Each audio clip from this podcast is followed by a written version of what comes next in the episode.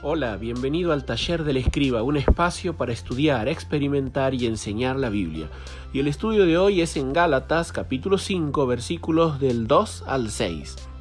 Es evidente leyendo este pasaje que algunos Gálatas estaban considerando seriamente las enseñanzas falsas de los judaizantes.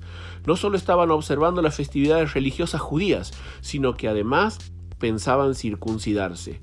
Volverse judaizante era un atentado a la obra de gracia de Dios en Cristo, ya que en primer lugar la desaprovechaba. No se valían de la asistencia de Dios sino de sus propios esfuerzos para cumplir la ley.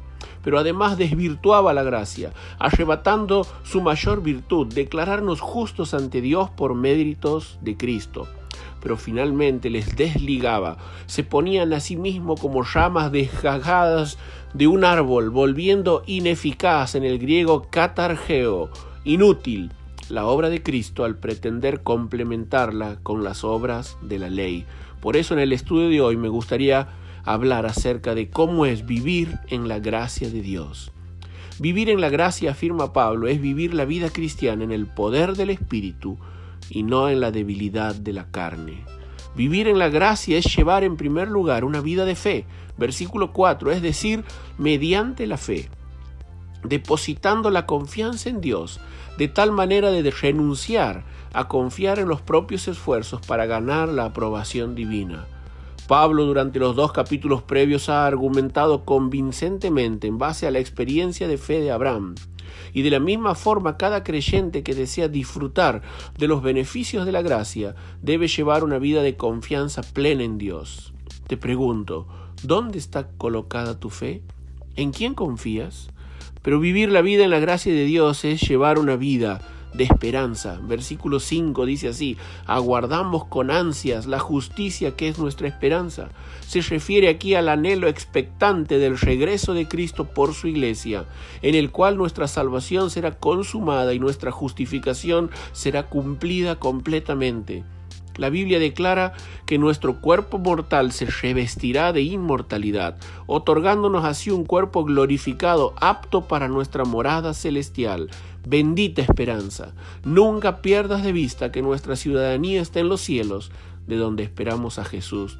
Pero finalmente, vivir una vida en la gracia de Dios es llevar una vida de amor.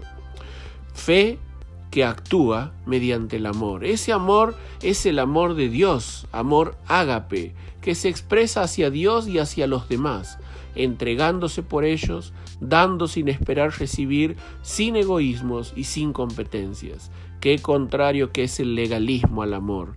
El legalismo produce envidia y rivalidad. Piensa en sí mismo e impide mirar a Dios y a los demás. El legalismo no nos lleva a ninguna parte mientras que el amor nos guía a vivir en semejanza a nuestro Señor. Te pregunto, ¿estás viviendo una vida de amor? La gracia de Dios te capacita para amar como Dios ama. Fe, esperanza, amor, características de aquel creyente que ha sabido experimentar la vida en la gracia de Dios. Y ese es el propósito que al leer esta epístola a los Gálatas, seamos tú y yo motivados a vivir nuestras vidas disfrutando de la gracia de Dios.